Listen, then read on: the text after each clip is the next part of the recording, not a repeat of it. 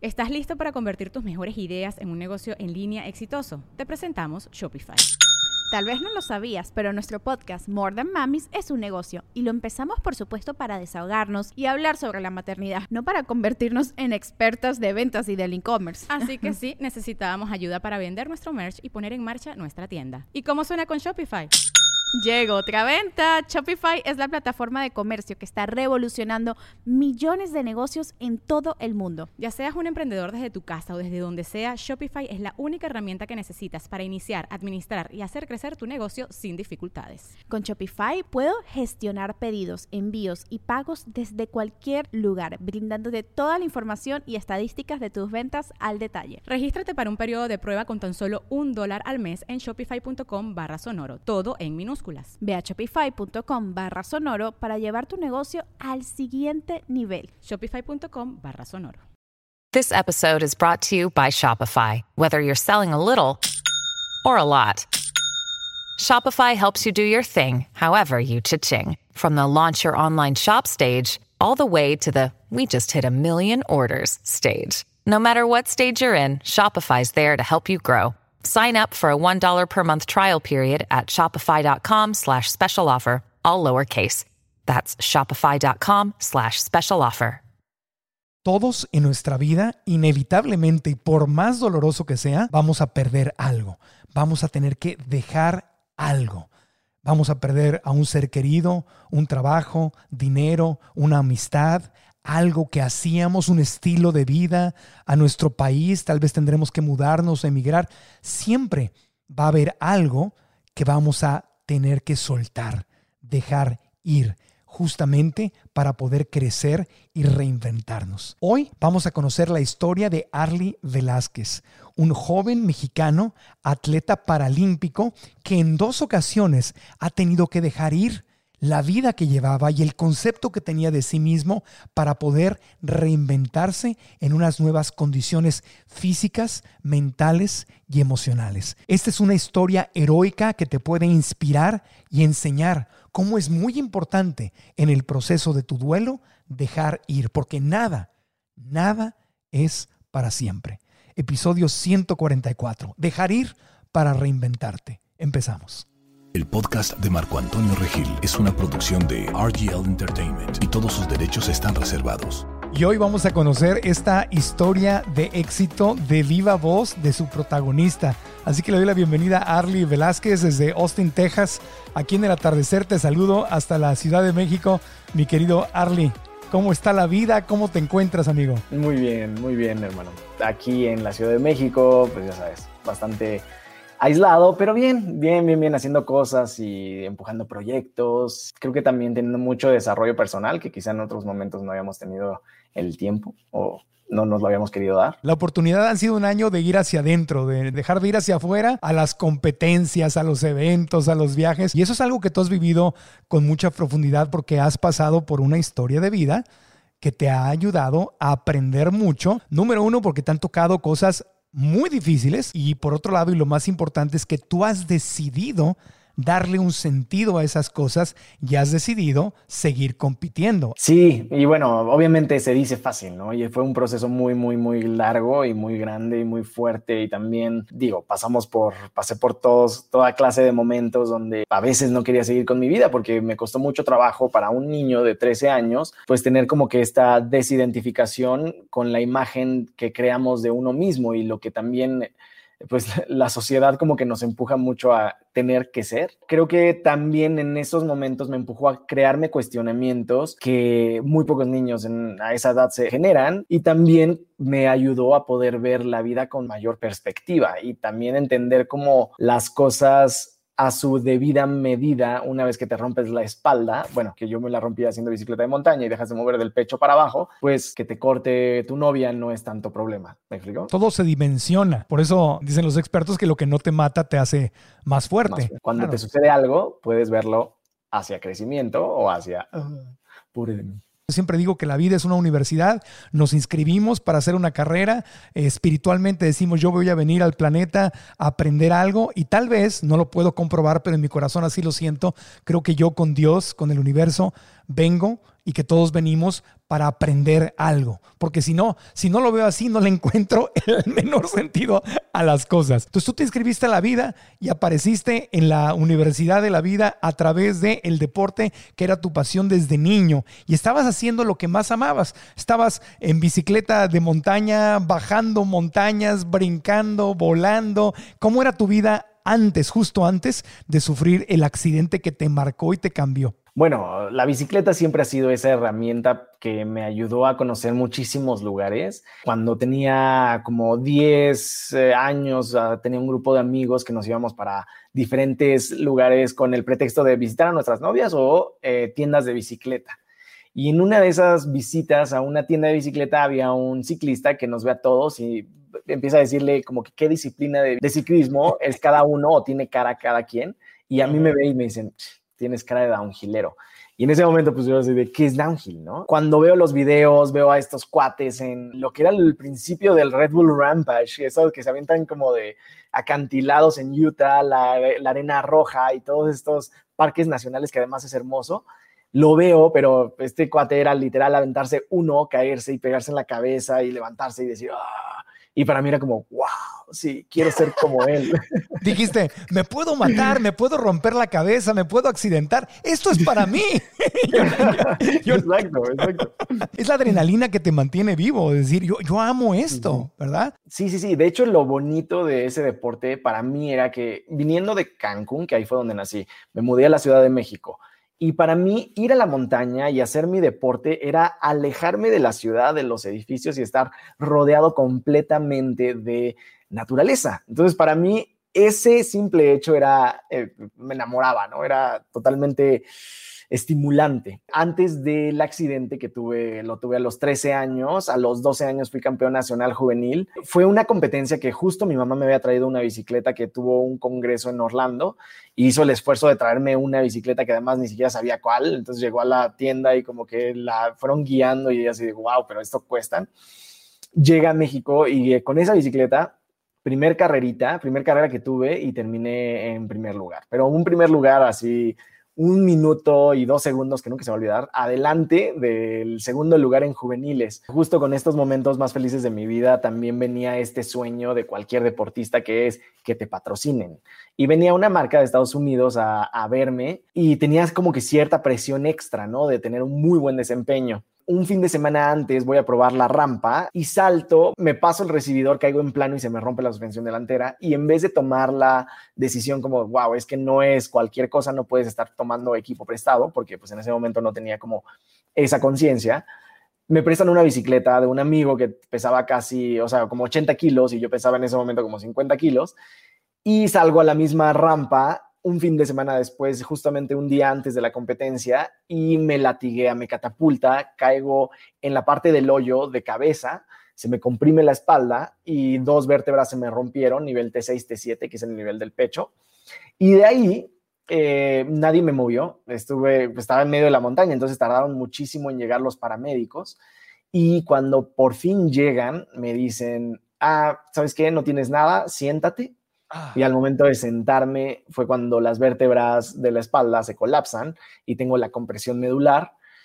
Y pues ya, dejé de sentir las piernas inmediatamente, o sea, a los segundos. Y pues fue todo el rollo de operación, eh, de, pues sí, de ver qué hospital, qué doctores, tarará, todo este rollo que es heavy, ¿no? ¿Qué pasaba por tu mente cuando estabas en la cama de ese, no sé si era un hospital de emergencias o en dónde estabas? Primero me quitaron las vértebras rotas, me las sacaron eh, pero tuvimos así como que varios episodios. Igual era el 2001, ¿no? No, no era como que estaba tan, no sé, que la resonancia magnética seguía siendo algo que como que muy caro y que tenían solo en algunos lugares. Pero luego llegué al hospital de, mm, al hospital general, al infantil, y ahí estuve tres días en terapia intensiva donde no sabían si me iba a operar un neurólogo o un ortopedista pero obviamente mi familia nunca dejó de, buscar opciones. Y llegó un doctor, mm, alguien que sigue siendo como este gran, gran doctor en mi vida, que, se llama Oscar Morelos, que le dijo, mire, su hijo tiene, a mi mamá le dijo, su hijo tiene esto, esto y esto,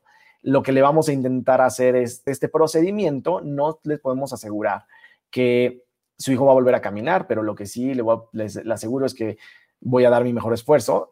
Para mí despertar en ese hospital y, después de tres días de haber estado como en un coma inducido con anestesia y demás, y de repente fue, porque le, le, pregunto a mi tía, ¿no? ¿Por qué no hay nada aquí abajo?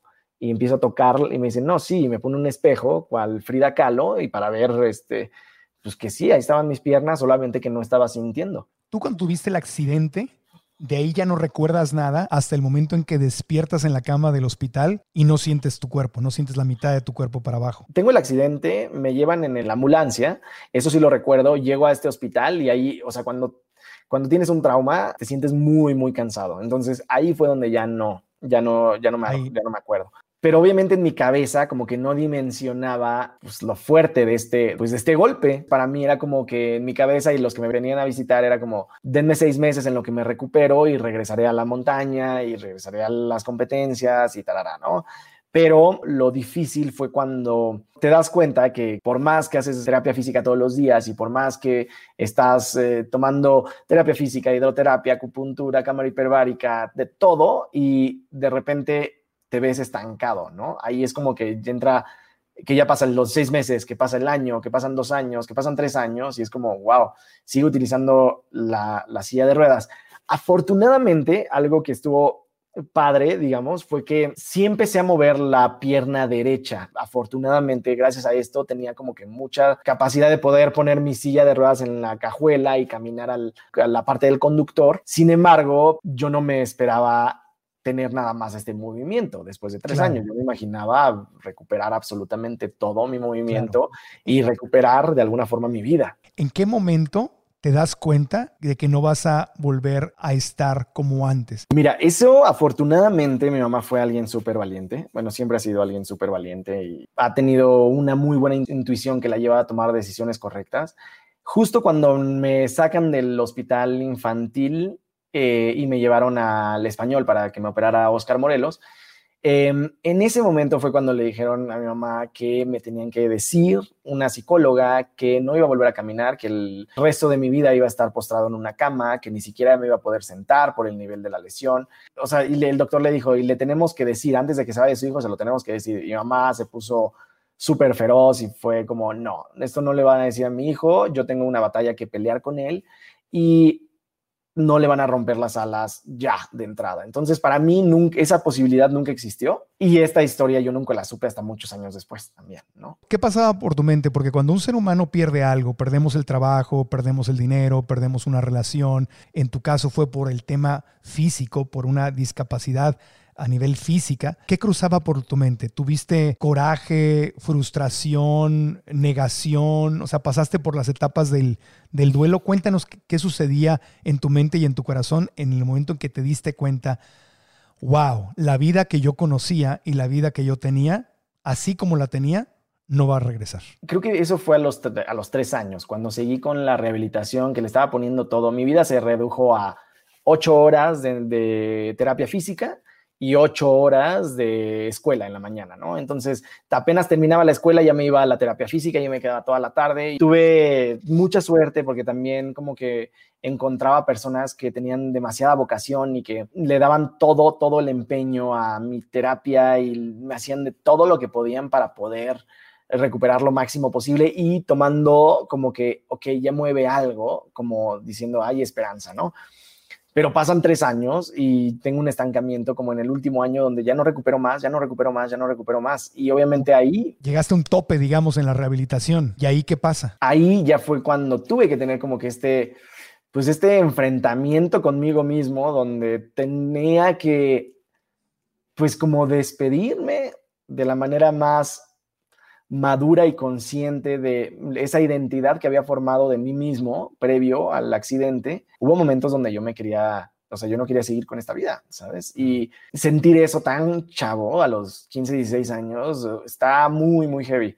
Algo que me hizo como siempre seguir luchando fue que en mi casa, mi mamá, mi hermana, mi familia en general, nunca, nunca, nunca, nunca dejaron de, buscar como que opciones para mí y de que si nos decían hay, que hacer esto o el otro, siempre lo hacíamos. Tenías el soporte, tenías el apoyo de tu familia. Yo creo que esto no tiene nada que ver con la edad y ni siquiera es el tema de la idea de ahora tengo una discapacidad de por vida sino es lo que decías, es decirle adiós hasta quién sabe cuándo, sabe cuándo, al estilo de vida que tenía y a la identidad, lo que tú dijiste, a la entidad que habías formado de ti.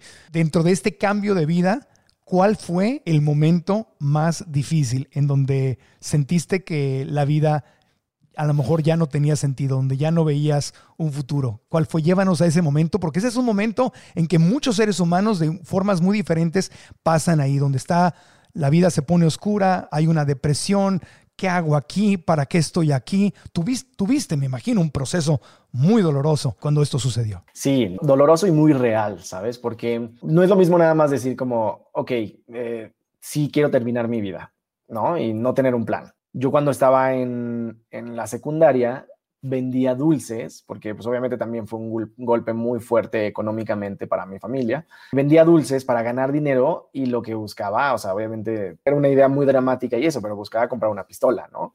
Con el enfoque de, de sí, o sea, de sí ponerle fin a mi vida. Y llegó un momento donde ya había juntado suficiente dinero, donde ya era como el momento en el que decidía si lo iba a hacer o qué. Y fue algo bien fuerte, o sea, fue quedarme en casa. Llegó un momento donde también dije, ya no quiero seguir con la rehabilitación física, me quedé en casa por mucho, o sea, fueron como, no recuerdo exactamente, pero como algunos meses pocos meses. Estabas cansado, estabas agotado, no veías como una razón, con para qué me sigo rehabilitando si ya no voy a poder volver a hacer lo que amo. ¿Qué era lo que pasaba por tu mente? Porque sabemos que en los momentos difíciles ese es el problema, no solamente lo que sucede, sino la historia que uno se está contando en ese momento, ¿no? Es que para mí el, el objetivo de ponerle tanto empeño a la rehabilitación era regresar a ser quien era. Y cuando le pones todo por tanto tiempo, tantos años y no regresas a ser quien eres, pues sí, o sea, hay una decepción muy fuerte y hasta que no sueltas esa narrativa, como bien lo mencionaste, estás estancado, estás atrapado, eres prisionero de esta película de terror. Estabas enojado, te enojaste con Dios, te enojaste contigo, te juzgabas por qué tomé esa decisión o, o qué era lo que pasaba en ese momento pues no, no estaba enojado conmigo, pero sí con la vida, sí con Dios. O sea, como que por qué me tenía que pasar esto a mí, ¿no? O sea, por más que lo llevaba de la forma más positiva, porque siempre he considerado que soy alguien positivo, era muy pesado, era muy fuerte estar cargando como que con este diálogo interno tan chavito y pues con tan poca vida y tan poca conciencia, yo creo. Vamos a hacer una pequeña pausita y cuando regresemos, quiero que nos cuentes cómo le diste la vuelta a las cosas, cómo pasaste de esta realidad y te imagino y, de verdad que le mando mucho, mucho amor a tu niño interno, a ese niño que sigue vivo y que vivió esos momentos de tristeza. ¿Qué tan triste te debes sentir como para decir voy a vender dulces y reunir dinero para comprar una pistola y ponerle fin a esta historia que ya no me gusta? Y a ese niño interno que de alguna forma estaba buscando una solución y ponerle fin al dolor, le mando todo, todo mi reconocimiento y todo, todo mi amor, mi querido Darle. Y cuando regresemos, quiero que nos cuentes cómo le diste vuelta a esto, cómo saliste de ese momento tan oscuro y cómo le diste vuelta a la vida en el siguiente segmento. Ya volvemos. Hoy estamos de fiesta porque ya hay 10.000 personas en la familia de Alcanza tus sueños. El curso de Marco Antonio Regil es muy bueno.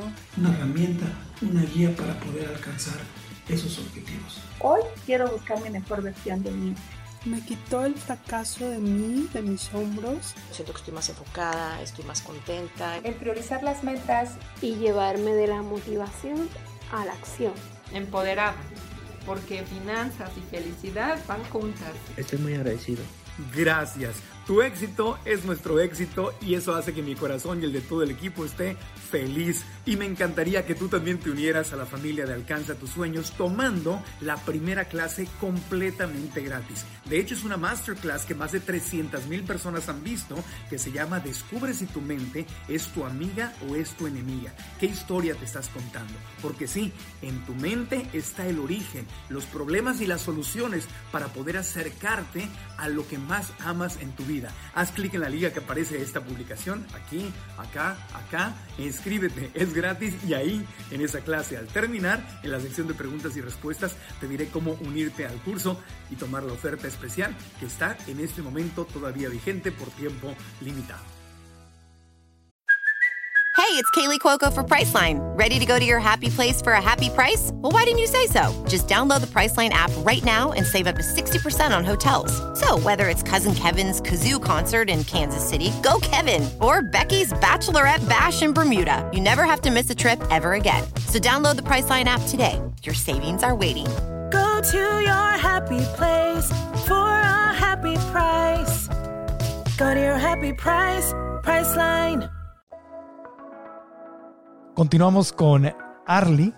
Arlie eh, nos está contando cómo estaba en un momento triste de su vida, donde la vida que conocía se había ido y estabas vendiendo dulces. Esto es una historia de, esto es una película. O sea, me imagino la, escena, pero esto no es, eso es verdad. O sea, estabas ahí reuniendo dinero para quitarte la vida. ¿Cuál fue el momento en donde fue, fue algo, fue alguien? ¿Qué sucedió? Porque no lo hiciste, obviamente. Aquí estás con nosotros. ¿Qué fue lo que pasó? Pues creo que la cosa que más me ató a esta realidad fue ver el esfuerzo que estaba haciendo toda mi familia incansablemente. Como que me puso en una perspectiva de que hacer eso era algo muy cobarde cuando todos los demás están aventando una mega pelea, ¿no? Y que no es fácil para nadie, o sea, para mi mamá mucho menos, pero para mi hermana igual de mal y para mi familia entera igual de mal. ¿Lo compartiste con alguien? O sea, cuando estabas en este momento de tristeza, le dijiste a alguien, estoy pensando en quitarme la vida. No. Y por mucho tiempo fue algo que me causaba mucha vergüenza, el simple hecho de, de haberlo pensado, o sea, por todo el esfuerzo que le han puesto un buen de personas. Pero pues sí, o sea, creo que fue un diálogo, una conversación muy, muy profunda y afortunadamente, pues tenía ejemplos de, de, lucha en casa y creo que nada más fue abrazarlos, perdonarme este, todo lo que pues lo que había pasado y lo que una u otra forma fueron malas decisiones y que me llevaron a estar en, las, en la situación que estoy y tratar de reinventarme. Tú solito hiciste eso que me impresiona. 13, 14 años tenías, bueno, ya, bueno, ya, ya han pasado un par de años de, con la rehabilitación. Como 15, entonces, 16. como Ajá. 15, 16 años, tú solito pasas todo este proceso porque la idea de quitarse la vida va creciendo. Es, no es, es como que un día se me ocurre, lo contemplo, cómo termino el dolor, cómo le voy a hacer. Ah, pues a lo mejor lo, lo más rápido va a ser con una pistola. Va creciendo, va creciendo, vas entreteniendo sin ayuda de nadie. Lo ideal es que en ese momento, cuando estás pasando por esto, le pidas ayuda a un profesional, hables, lo ocultas, te da vergüenza y tú solito empiezas a darle vuelta a la realidad y empiezas a contarte esta nueva historia de la, mi familia le está echando ganas, yo le estoy echando ganas. Cuéntanos más de cómo, lograste darle vuelta o en qué momento dijiste ya lo de la pistola ya no va y de dónde te agarraste. Fueron, fueron unos meses donde sí no salí de casa, donde dejé de ir a terapia, donde me la pasaba en la computadora. Pues nada, fue cuestionarme una y otra vez, no, no fue nada, nada, nada fácil, nada, nada sencillo y, y llegó un momento donde, bueno, o, o, lo haces o qué haces y, y muy chistosa la, la, la, decisión porque pues decidí comprarme un celular en vez de una pistola. Wow, qué, qué maravilla. Compraste un celular en vez de una pistola. Ok, ¿y qué hiciste con el celular? Pues nada, mensaje a mis amigos. o, sea, en, o, sea, lo viste como que voy a seguir vivo, vale la pena, este, mejor uso este dinero sí. en, en, algo que me, que me dé mejor libertad. Lo mejor lo gasto. Exacto. O sea, me, me deshago, me deshago de, de, de, esa idea. En este momento, sí. fíjate, en este momento, ¿cuántos años tienes, Arlie? Como 15, 15, 16 por ahí. Ajá, 15, yo creo. 15, 16. En ese momento, cuando compras el celular, ¿qué le dirías si vieras hacia atrás, hoy que ya eres un hombre, todavía eres muy joven, pero ya eres un hombre, si visualizas al Arlie de 15 años, al Arlie que decidió no comprar la pistola y que se decidió comprarse el celular y decidió darse una segunda oportunidad en la vida, ¿qué le dirías? Que todo va a estar bien, que, que es normal que sientas ese dolor tan grande por ese apego tan grande que tenemos a, esta, a la imagen que construimos de nosotros mismos, pero que va a estar bien, que, que, va a valer la pena estar vivo, que va a valer la pena trabajar duro y nada, que vienen cosas mucho más grandes de las que te imaginas. Y empezaste en ese momento a darle amor a tu cuerpo, empezaste a honrar tu cuerpo, empezaste a aceptar tu cuerpo tal y como era. Sí, afortunadamente tenía la historia de mi tía, que ella fue por mucho tiempo jugadora de básquetbol en silla de ruedas porque tuvo polio de chiquita y ella me metió al, al mundo paralímpico y probé de todos los deportes, pero como que viniendo de un deporte tan extremo que se practica en la montaña y que es tan, pues sí, tan estimulante, pasar a lanzamientos o a, digo, no, o sea, todos tienen su, no, no, no, es, pues no es por demeritar nada, la verdad es que todos los deportes, para poder ser un fregón en eso, tienes que ponerle una gran, gran disciplina y un trabajo que es incansable, es interminable. Pero para mí, mis estímulos, pues sí necesitaba la montaña. Claro, o sea, tú, no, tú no desististe, ya tuviste un accidente en la montaña, bien podrías haberte dedicado a jugar ajedrez, al lanzamiento de bala, este, a, a, carreras en silla de ruedas, al básquetbol, a tantas cosas en los deportes paralímpicos, pero decidiste elegir un deporte de nuevo de alto riesgo. Ese es tu corazón, un corazón arredrado. El deporte siempre ha sido como, pues esta línea guía que me mantiene sano mentalmente que conecta mi cuerpo, mi mente y, mi voluntad. Entonces también el espíritu, ¿no? Cuéntanos cómo honrabas a tu cuerpo, este, porque elegiste el monoesquí alpino adaptado, que es arriesgadísimo, y después vino un segundo accidente. Pero antes de llegar ahí, cuéntanos cómo empezaste a reinventarte y a, y a honrar a tu cuerpo. Es que justo, o sea, probé de muchos deportes y después de muchos años, en unas vacaciones en Canadá, lo probé o sea, como que dije, ay, estoy en la nieve, creo que hay un deporte que se practica en la nieve, necesito hacerlo antes de regresar a México. Lo hice y ya. El haberlo hecho por primera vez era lo único que necesitaba para saber que quería enfocar toda mi vida hacia esa dirección. Entonces regresé a México nada más para vender mi coche. Había estado haciendo eventos de música, entonces tenía ahí una lana también. La tomo y me voy con, o sea, vuelo a la frontera de México, en Mexicali, compro una camioneta viejita, un Explorer 97 y pues ahí no había, bueno, había GPS, pero eran extremadamente caros, entonces ya sabes, así con tus hojitas, vámonos. Y emprender el viaje y, a, pues sí, a recorrer, un, a, crear una nueva persona, encontrando una línea, una, un camino que quería recoger y que me estimulaba muchísimo. Y, ya en, en esta misma línea encuentro a un mentor divino que es mi figura paterna actualmente. Eh, él nunca tuvo hijos eh, y lo encuentro en este momento donde él quería como que transmitir todo lo que él había aprendido en su vida y yo estaba absorbiendo absolutamente todo, eh, todo lo que estaba, que me hacía mejorar el desempeño en ese deporte y él llevaba muchos años siendo pues de los mejores de Estados Unidos, eh, construyendo su propio esquí y haciendo muchas cosas, ¿no? Entonces fue muy chistoso porque yo al llegué, llegué haciéndome mis licuados de leche de vaca, huevo crudo eh, Nesquik, avena, o sea, era una bomba tremenda que, que, cuando me vio él por primera vez me dijo, ¿qué haces con ese, con ese licuado? Y, y, así fue como, güey, ¿quieres probarlo? No, guácala, ¿no?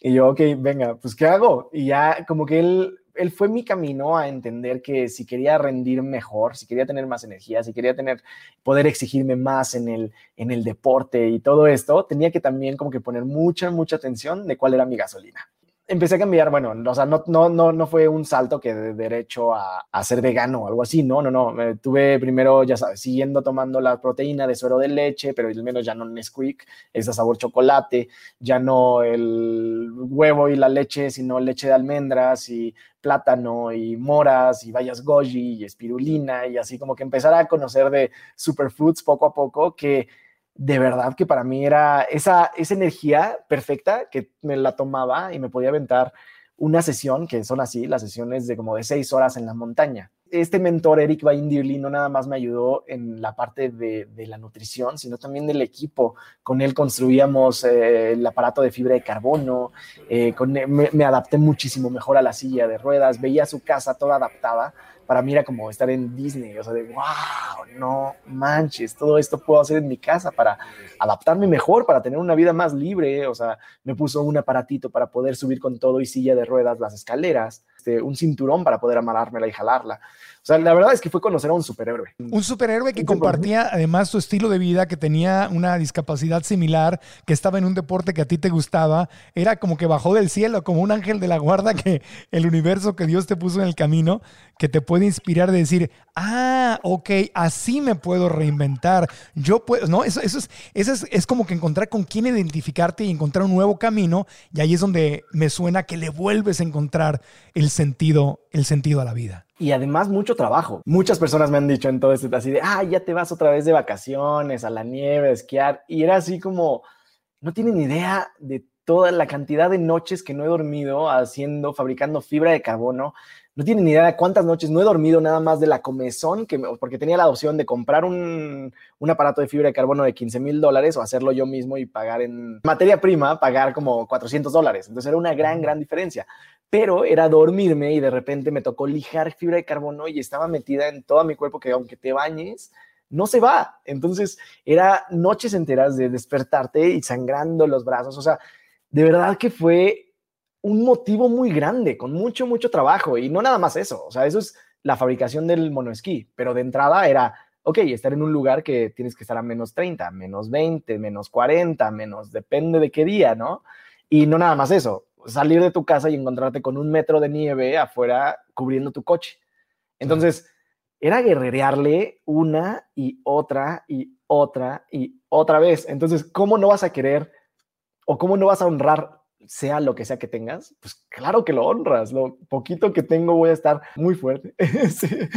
Voy a estar muy, muy fuerte. Voy a estar muy bien nutrido. Voy a estar con muy buena, no sé, o sea, con muy buen alimento que me estimule, con gente positiva. O sea, fue como que empezar a cuidar y, y realmente valorar pues todos los elementos que, que, de una u otra forma son tu gasolina. Claro, lo que me suena es que cambiaste la historia en tu mente y te dejaste de enfocar en lo que ya no tenías y te empezaste a enfocar en lo que sí tenías en ese momento y en lo que podías lograr. O sea, ya no es, esto es lo que perdí, esto es lo que no tengo, ¿dónde está esa vida? La quiero regresar, qué injusto es que ya no la tenga, ¿por qué me la quitaron? Y cambiaste a, wow, es, aquí veo el futuro. En vez de ver al pasado, aprendiste a ver hacia el futuro y ahí vino un proceso de reinvención y crecimiento precioso. Oye, porque mil veces todo eso que me estás contando a estar en una cama tirado diciendo ya, ya no puedo hacer nada. Esa, y esa, esa fue tu decisión. Tú lo buscaste, tú te fuiste a la, a la, frontera, tú te fuiste a Mexicali, tú compraste la camioneta.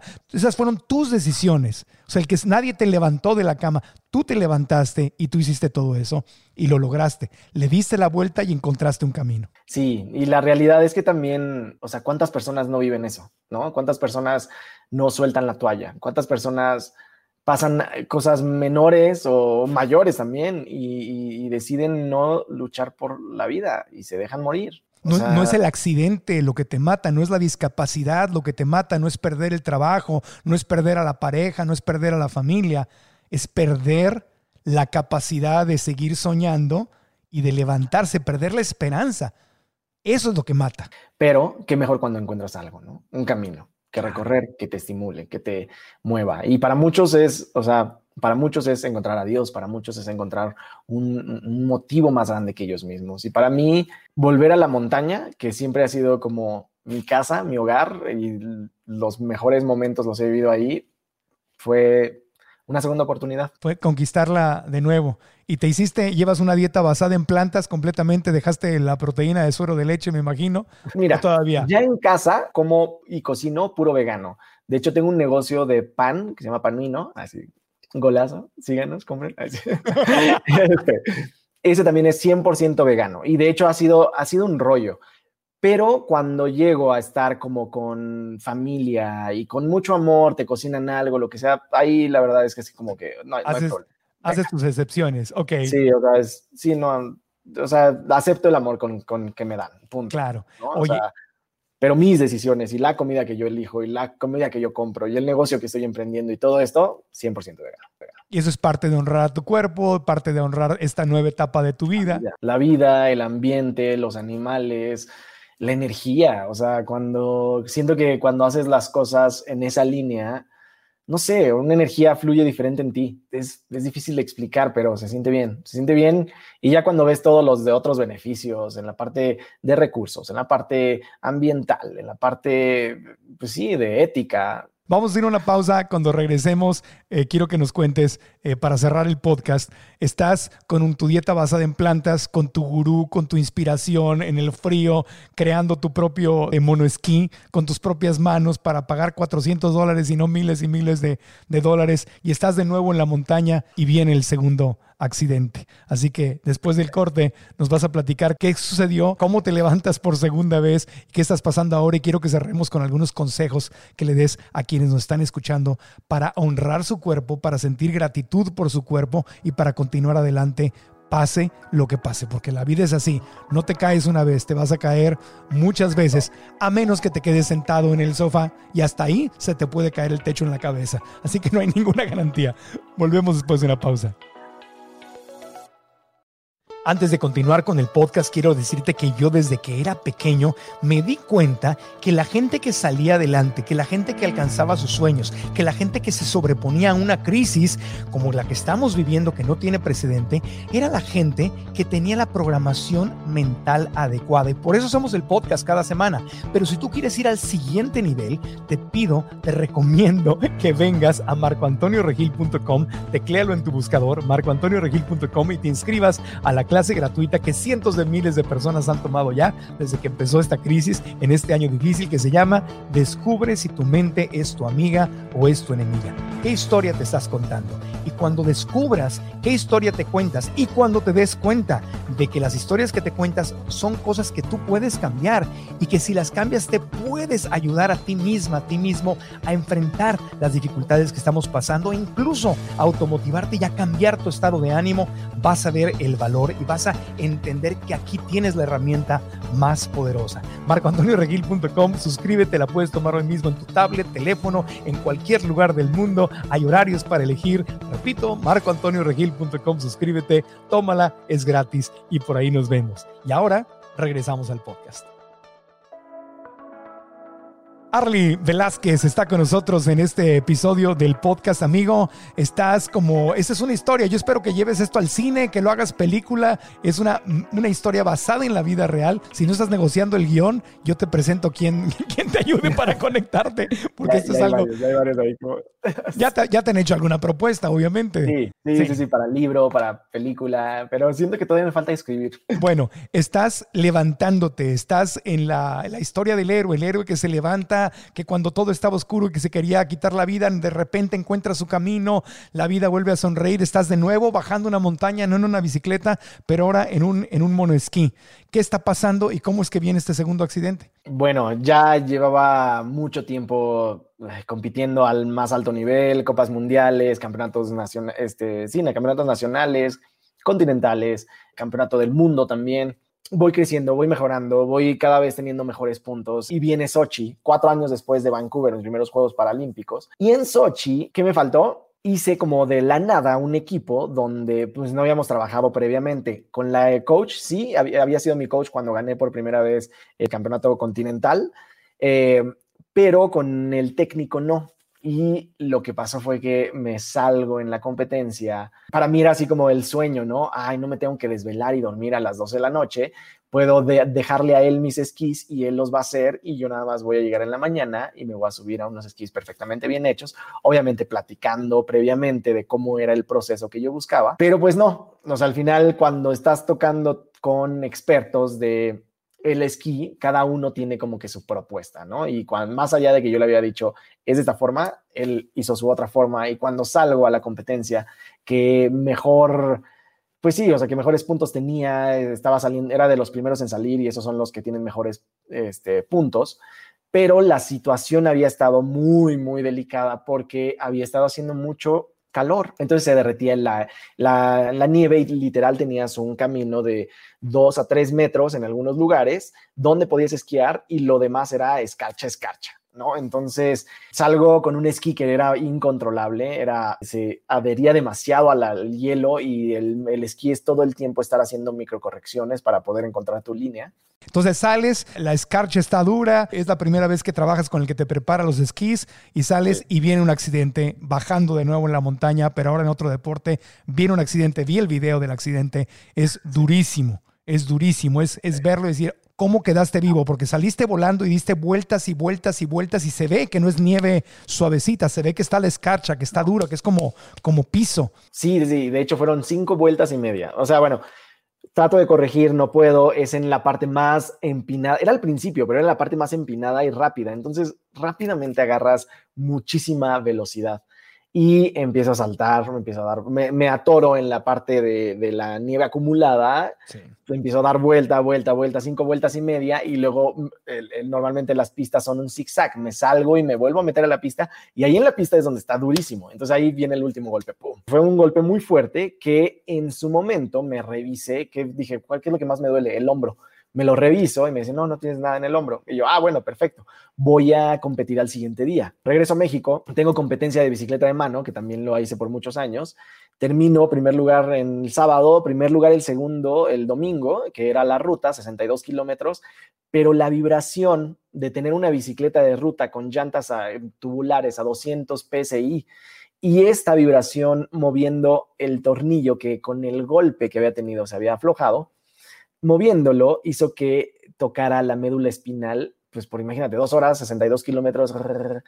Terminé con un, episodio de dolor durísimo, durísimo, durísimo, que esto me llevó a pues, revisarme con el doctor y decirme, bueno, te tenemos que operar. Lo que sí sabía, porque me tenían que quitar una pieza que había estado en mi cuerpo por 13 años en mi cuerpo. Entonces, sabía que iba a ser súper invasiva y básicamente era con un esmeril quirúrgico, raspar y obviamente fue como sangrar, sangrar, sangrar, sangrar, sangrar, al grado que entro en shock, todos mis órganos se paran. Obviamente los doctores, pues fue estabilizarme luego, luego no se había terminado la, no se había concluido la operación, esta era la primera parte. Después de tres días, otra vez en coma, en terapia intensiva, me despierto para decirle al, al, doctor que no me puede volver a operar, no puedo dejar a mi mamá y a mi hermana sola, ¿no? O sea, no sé por qué, eso fue lo primero que le dije. Ya era un gran alivio saber que estoy consciente, que estaba despierto, que estoy hilando palabras, me estabilizan una semana, no te preocupes, todo va a estar bien.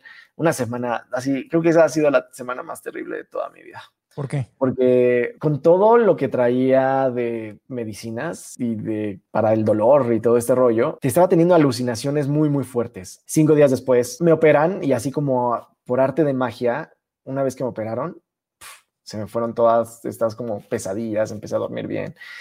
Pero ahora venía esta nueva, este nuevo reto, que fue estar tres meses en cama. Pasé de estar en 60 kilos a 49 eh, perdí todo el músculo que había ganado en muchos, muchos años. Pues sí, fue como volver a nacer una vez más, a reconstruirme y a buscar este, pues este camino de vuelta a ahora mi imagen que ya había creado después de la discapacidad, ¿no? Dentro de todo también ya había meditado, ya tenía herramientas. Antes de someterme a esta operación, había sembrado mis hortalizas en el techo. Traía un trabajo diferente del que tenía cuando tenía Tenías más herramientas en, el, en esta segunda levantada, en este segundo accidente, que en el primero. O sea, número uno, sabías que te podías levantar porque ya lo habías hecho una vez y ahora tenías más herramientas. Entonces, ¿qué estabas haciendo? Meditando, una alimentación basada en plantas, tus propias hortalizas. ¿Qué más hacías? ¿No te metiste a hacer yoga, a hacer este, estiramientos especiales? Es que yoga nos lo, o sea, nos, nos enseñaron alguna vez también una, una de las instructoras que asistía ahí en la montaña, de repente dijo, ah, yo sé hacer yoga y también me gustaría hacer una clase adaptada de yoga para ustedes. Entonces, como que se fueron metiendo más herramientas, pero sobre todo creo que fue la parte de la meditación. Empecé con una meditación vipassana en ese momento y, y fue, fue una gran, gran herramienta que me, que me puso como que mucho más estructura, entender la realidad tal cual es. Hay estímulos que, que, que aborreces, hay estímulos que te encantan. ¿Por qué generar tanto apego a estas, a estas dos polaridades? buscar estar siempre ecuánime porque ni lo bueno va a durar para siempre, ni lo malo va a durar para siempre. Entonces, para mí era como que entiendo, estoy en cama, entiendo, estoy comiendo acostado, no me puedo parar, no me puedo bañar. O sea, bueno, me bañaban con esponjita y todo este rollo, pero no es para siempre. Eso es una práctica muy importante, porque cuando la mente está pasando por un momento de crisis, empieza a reaccionar como si todo fuese ser para siempre. De aquí no voy a salir, es eterno. Y ese es un pensamiento que puedes hacer en forma consciente y recordar, nada es para siempre, todo es temporal. Esto también pasará. Y eso me ayudó muchísimo. Obviamente también tuve, como todos, teniendo días así, no me molesten, apóyenme, nada más quiero amor terminaste de recuperarte después de esos tres meses, te vuelves a levantar, has vuelto a competir. ¿Qué ha pasado de ese accidente para acá? Bueno, después de, ese accidente me recupero después de tres meses. Eh, bueno, más bien, me puedo levantar de la cama después de tres meses, poder volver a bañarme, tomar agua. Me piden un deporte, que pueda hacer un deporte pero sin impacto, entonces me meto al remo y como a mí es, es mi naturaleza, lo llevé a alto desempeño y fui campeón nacional en el siguiente año pero era un deporte donde no veía a dónde le estaba remando, entonces como que no era para mí, ¿sabes? Dejé de esquiar una temporada, pero a la siguiente ya regresé y fue como, ok, quiero volver a ser esquiador, mi motivo es volver a competir en mis terceros Juegos Paralímpicos en Pyeongchang 2018 y fue trabajar duro y obviamente no fue lo mismo porque fue encontrarme con un cuerpo nuevo, pero poder llegar a los Juegos Paralímpicos otra vez, los de Pyeongchang y, Te recuperaste por segunda vez, regresaste a la montaña por tercera vez y lo lograste. ¿Qué lograste en los Juegos Paralímpicos? Logré un lugar 17, que no me encantó, pero definitivamente era un mejor desempeño que el que tuve anteriormente, solo que el nivel estaba creciendo, había más competencia. Pero en ese momento yo pensaba que iban a ser mis últimos Juegos Paralímpicos. Dejé de, de competir dos temporadas, entonces mi ciclo olímpico de cuatro años se redujo a dos y eso no es lo ideal. Entonces, cuando termino las competencias, digo, bueno, me voy a dar chance de otros Juegos Paralímpicos más. Ya estaré más fuerte porque de ahí me puse a entrenar durísimo. Em, eh, ya tendré como que más tiempo de poder aventarme este ciclo completo. Pero la realidad es que después vino COVID. Entonces ya lo que... Sí, pero a mí lo que me queda muy claro es que para ti eh, no fue regresar y obtener el lugar 18 o el 11 o una medalla. El triunfo es regresar. Porque sentiste miedo durante el proceso. Dices, ya, ya bajando de la montaña, ya dos veces acabé en el hospital, ya dos veces acabé en la cama, ya dos veces eh, puse en riesgo mi vida. ¿No sentiste miedo durante ese proceso? O sea, de volver a levantarte y volver a ir a la montaña por tercera ocasión. Sentí miedo y también sentí depresión y también para mí fue difícil, ¿sabes? O sea, llegó otra vez este punto donde dije, güey, tengo que soltar la toalla, tengo que dejar de hacerlo. Es, demasiado eh, dinero, demasiado tiempo, demasiada vida, demasiados recursos, mucho tiempo alejado de mi familia, de mis seres queridos. O sea, si era mucho sacrificio que para mí fue como realmente está valiendo la pena, pero creo que una y otra vez no es lo que alcanzas, es en lo que te tienes que convertir para poder lograr esos sueños. Y creo que una y otra vez es sacarme de esta mentalidad con bruma y que quizá con sin esperanza y terapearme a mí mismo para, no, hay opciones y sí, requiere mucho trabajo, requiere mucho sacrificio, pero puedes hacerlo. Ya lo has hecho antes, lo vuelvo, vas a volver a hacer. Y así ha sido mi vida una y otra vez. Durante todo este proceso, en este sub y baja que ha sido tu vida, ¿qué es lo que te inspira? ¿Qué es lo que te hace no rendirte. Todos tenemos que tener un porqué, una razón que está en el corazón para seguir adelante. ¿Qué cuál, ha sido, ¿Cuál ha sido o quién ha sido tu inspiración? Es que siempre ha sido mi familia. Mi familia, para mí, el poder transmitirles a ellas, porque son, o sea, es mi hermana y mi mamá, mis dos montañas, transmitirles a ellas el que no me limito, pese a que sea la situación que tengo físicamente, siempre estoy como en esta en este trabajo, en esta disciplina, en el seguir adelante, en el fijarme nuevos objetivos. Y la verdad es que sí, o sea, ellas son como que mi más grande inspiración y después se tradujo a, ok, no nada más es ellas, porque en la última operación necesitaba 35 donadores y se cumplieron en dos horas. Fue darme cuenta que había mucha gente que estaba volteándome a ver a mí como eso, como esa inspiración. Y no nada más era inspirar a mi mamá y mi hermana, de repente se convirtió en inspirar a más personas. Y creo que eso es algo bien bonito o sea, lo que hablábamos antes, me ha pasado muchísimas veces que terminando una conferencia, justo se acerca alguien y me dijo, es que yo he pensado en quitarme la vida y ahorita escuchar tus palabras me dan esperanza. Y para mí poder tener ese poder es, ¿qué, qué más valioso puedes tener? ¿Qué le dirías en este momento a alguien que está pensando en quitarse la vida? que esté en ese momento oscuro o triste, ¿qué le dirías? Que hay cosas por las que vale la pena vivir. Solo hay que encontrarlas. Hay que perdonarnos lo que sea que estemos sufriendo, pero hay que enfocarnos en, en la parte creativa, en la parte positiva. Y somos una comunidad. Si tú te vas, hay muchas personas que le va a pesar. Mejor quédate y hagamos equipo entre todos y construyamos un mejor mundo. ¿Y qué le dirías a alguien que ha pensado en quitarse la vida y que se avergüenza de haber pensado en quitarse la vida y que se ve, que se juzga por haber tenido esas ideas en algún momento de su vida? Perdónate. Es, es normal y qué bueno que estás aquí todavía. Es normal. No estás solo, ¿verdad? Aquí habemos varios que hemos pasado eso. Y vale la pena. Y es normal. Y adivina qué, nada es para siempre. Entonces, sigue adelante. De todo este proceso, ¿qué es lo que más agradeces? ¿Ha sido duro? ¿Ha sido difícil? ¿Te ha quitado algunas cosas? Pero ¿qué es lo que puedes agradecer? ¿Has encontrado algo que puedes agradecer de estos, de estos accidentes que te han retado tanto? Lo que más agradezco es que hoy en día tengo mucha convicción. Escuché en muchas etapas de mi vida mi intuición y me llevaron al lugar correcto, que no debo de dejar de hacerlo. Sea lo que sea, aunque ya me transforme a una vida un poquito más convencional eh, o que más arraigada también, más con base en la Ciudad de México, en donde decida arraigarme, pero por ahora es aquí. Sí, o sea, siempre hacer aquello que te causa felicidad o y paz y dejar a un lado aquello que te, te, genera ruido, que te genera una mala energía. Creo que somos responsables de cuidar. La máxima responsabilidad que tenemos es la energía que damos al mundo, porque no somos nuestra edad, no somos nuestra profesión, no somos lo que hemos o hemos dejado de hacer, somos esa persona que cuando alguien se encuentra contigo, vibra con esa energía. Eso es lo que somos, esa experiencia es lo que somos. Y creo que cuando cuidas tu energía, no sientes más que satisfacción, gratitud, mucha gratitud hacia la vida y llegan las personas adecuadas también a ti. ¿Le has dicho gracias a tu cuerpo, a este cuerpo que ha sido tu vehículo para vivir todas estas aventuras y que ha sido lastimado en el proceso y que se ha tenido que rehabilitar? Sí, le digo gracias, no con palabras, con hechos, pero realmente, o sea, para mí es importante esa meditación en la mañana, ese estiramiento en, antes de, de, comenzar mi rutina del día, el alimentarme lo más limpio posible, lo más consciente posible, lo más natural, lo más vivo, y también el honrar que sea lo que sea que tengo, tratar de llevarlo al máximo. ¿Hay alguien en especial a quien le quieras decir gracias en este momento? Si, si tu vida terminara hoy, y tuvieras y Dios te dijera, antes de, de, traerte conmigo, te voy a dar la oportunidad de que le digas gracias por última vez a alguien que ha estado contigo, que ha creído en ti, que te ha acompañado, que te ha amado, a quien tú quieras. ¿A quién y, y, qué le dirías? Mi mamá y mi hermana. Ellas dos.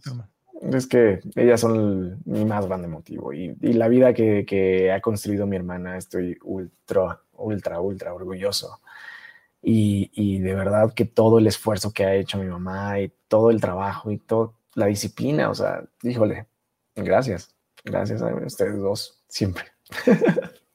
Gracias a ti por compartir. Te gracias. agradezco que abras tu corazón, que compartas tu experiencia y que digas gracias. Si esas, esas lágrimas eh, tuvieran voz, ¿qué dirían, amigo? Dirían, bien vivido, bien vivido, con amor, sin miedo.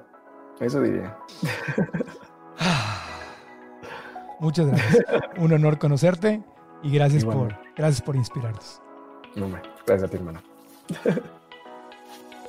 Y así cerramos este episodio esperando que te haya aportado, que te haya tocado el corazón, que te haya inspirado y que cualquier cosa que estés pasando, viviendo en tu vida, entiendas que quizá el siguiente nivel es dejar ir algo. Cuando nos aferramos, normalmente nos estancamos. Dejemos ir para poder crecer y avanzar por más doloroso que sea. Gracias por haber escuchado y visto este podcast. Si estás en YouTube, deja tus comentarios abajo, eh, suscríbete al canal y activa la campanita para que te lleguen las notificaciones. Y si estás en cualquiera de las aplicaciones de podcast, entonces danos las cinco estrellas y déjanos una reseña, porque eso nos ayuda. No sabes cuánto nos ayuda para que el algoritmo le muestre el podcast, ya sea en audio o en video, a más personas y que podamos seguir creciendo esta comunidad. Cambia tu historia, cambia tu vida. Siempre aprendamos juntos. Hasta la próxima.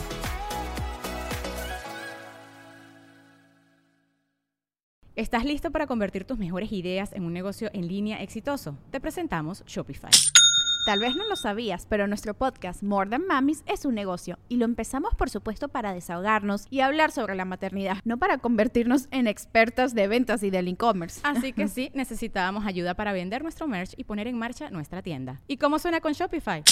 Llegó otra venta. Shopify es la plataforma de comercio que está revolucionando millones de negocios en todo el mundo. Ya seas un emprendedor desde tu casa o desde donde sea, Shopify es la única herramienta que necesitas para iniciar, administrar y hacer crecer tu negocio sin dificultades. Con Shopify puedo gestionar pedidos, envíos y pagos desde cualquier lugar, brindándote toda la información y estadísticas de tus ventas al detalle. Regístrate para un periodo de prueba con tan solo un dólar al mes en shopify.com barra sonoro, todo en Ve a shopify.com barra sonoro para llevar tu negocio al siguiente nivel. Shopify.com barra sonoro. ¿Quieres regalar más que flores este Día de las Madres? The Home Depot te da una idea. Pasa más tiempo con mamá plantando flores coloridas, con macetas y tierra de primera calidad para realzar su jardín.